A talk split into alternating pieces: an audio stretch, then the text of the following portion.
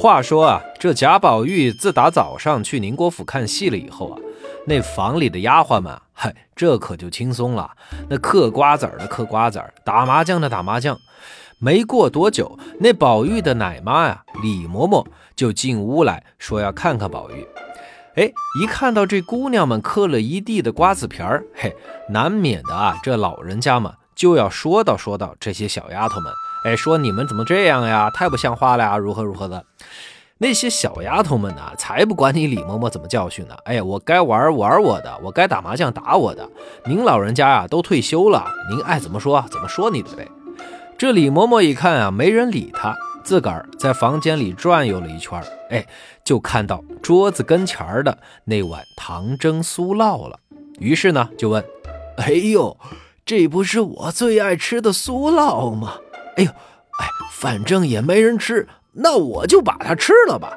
说完，拿起勺子来就吃。那旁边的丫头啊，看到吓一跳，连忙说：“别动，别动，那是给袭人姐姐留的。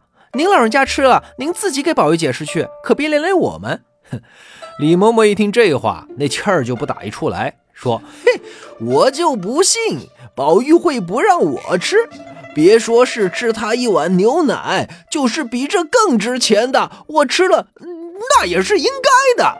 难道说那袭人比我还重要？哼，他也不想想，要不是喝我的奶，他是怎么长这么大的啊？哼，我偏要吃，我倒要看看他能把我怎么样。哎呦呦！你们呐，一口一个袭人姐姐，哼，她能有多了不起呀？那还不是我调教出来的丫头片子？什么东西？一边说，一边就滋溜滋溜的就把那碗糖蒸酥酪给吃了个干干净净。旁边呢，就有个丫头啊出来打圆场，老人家，他们几个不会说话，得罪了您，您老人家别跟他们见识。宝玉经常说你好，要送东西孝敬您老人家去呢。哼，您不过吃了碗糖蒸酥酪，那又能怎么样呢？嘿，我说呀，你们也别这么假惺惺的哄着我了。怎么，以为上次为那碗风露茶把倩雪给撵出去的事儿，咱不知道呢？哼，我倒要看看他这次啊，又能把我怎么样。说完，气呼呼的出门去了。这边，贾宝玉去花袭人家里溜达了一圈以后啊，这到了晚上也就回来了。看到晴雯在床上躺着不动，就问：“这是生病了，还是打麻将输了？”那另外一个叫做秋纹的丫鬟就回答说：“她本来是赢着的，谁知道李老太太来了，说两句气话，后来她就输了，所以就赌气睡了。”正说着。那花袭人也从家里赶回来了。宝玉看袭人回来了，连忙让人把早上给他留的那碗糖蒸酥酪给端过来。结果听说被李嬷嬷给吃了，宝玉一下就愣住了。刚要回话，那袭人呢抢过话头来就说：“我说你留的什么好吃的呢？原来是这个，难为你费心了。不过呢，前两天呀，我倒是吃了一碗，吃的时候呢是好吃。”但是吃完以后啊，我这肚子里难受的很，后来还吐了，可能啊是我的肠胃不好吧。要我说，他老人家吃了才好呢，不然这么好的东西可白白糟蹋了。行了，我去铺床，你要是真想给我好吃的呀，喏，给我剥两个栗子就行。宝玉这一听也就信了，这才消了气。不提那糖蒸酥酪的事儿了，果真就把那板栗拿过来，对着灯开始剥板栗去了。等房间里没人以后啊，宝玉就悄悄地问袭人：“哎，今天那个穿红色衣服的姑娘是谁啊？”“红色衣服的，是我表妹。”“表妹啊？哎，嘿，你叹什么气啊？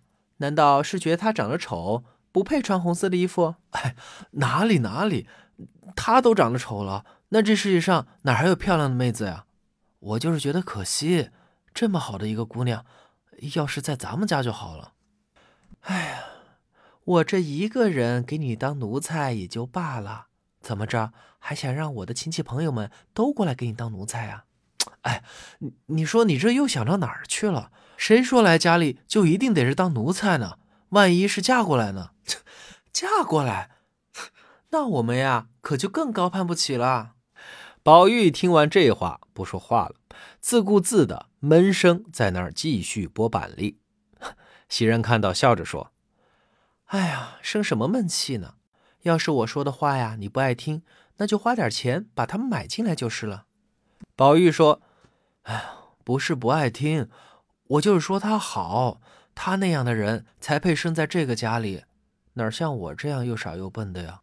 袭人回答道：“你呀，别看他出身不高，从小可也是他爹妈的掌上明珠呀，娇生惯养着呢。”现在呀，也快十七岁了，嫁妆都准备好了，明年就准备出嫁呢。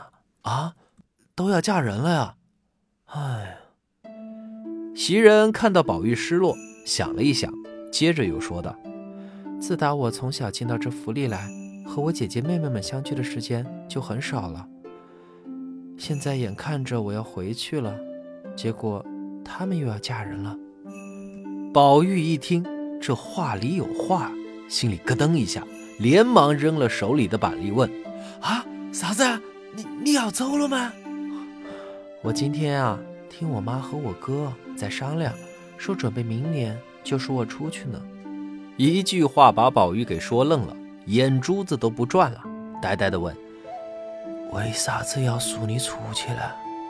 这有什么为什么的？我又不姓贾，我们全家都在其他地方，就我一个人在这儿。”算是个什么事儿呢？但是如果我不愿意的话，怕是你也出不去哦。就是那在朝廷里伺候皇上的奴才们，也都有个规矩啊，隔几年就必须得换人，皇上不愿意都不行。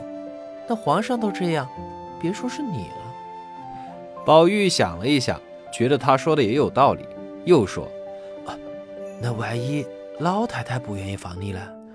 为什么不放呀？”又不是离了我，你们贾家就不转了。我不过是个普通的丫鬟罢了。从小进来，先服侍了史大姑娘几年，现在又伺候你几年。现在我们家来赎我回去，那不是理所应当的吗？没可能因为我服侍你服侍的好，就不让我出去吧？再说了，我服侍你服侍的好，那不是我的本职工作吗？那有什么稀奇的呢？我前脚走了，还会有比我更好的人来服侍你呢。宝玉一琢磨这话，那就好像是只有出去的道理，那没有留下来的理由了。所以啊，这心里慌了，连忙说：“哎呀，我我我坚决不肯！我坚决不肯的话，老太太肯定要跟你妈说，让你留下来的。到时候给你们屋头一笔钱，你不就留下来了吗？是是是，你要是铁了心要留我，我妈肯定也不会不同意。就是一分钱不给，我妈也没什么话好说。”但是你想呀，咱们家里什么时候干过这种仗势欺人的事情？你要是现在强行把我留下，对你又没什么好处，还要害得我们花家骨肉分离。老太太和太太的菩萨心肠你是知道的，你觉得他们会同意吗？宝玉听完沉默了半天，说：“那照你那么说，你是走定了？嗯，走定了。”宝玉听完，那是一万匹羊驼在内心奔腾啊！花袭人呐，花袭人，没想到你表面温顺体贴，内心竟然如此的薄情寡义。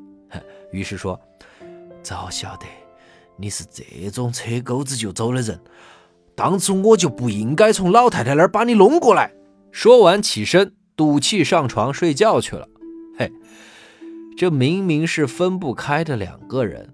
为何又要闹得如此的绝情呢？花袭人果真是要弃宝玉而去吗？关注川书红楼，咱们下回再说。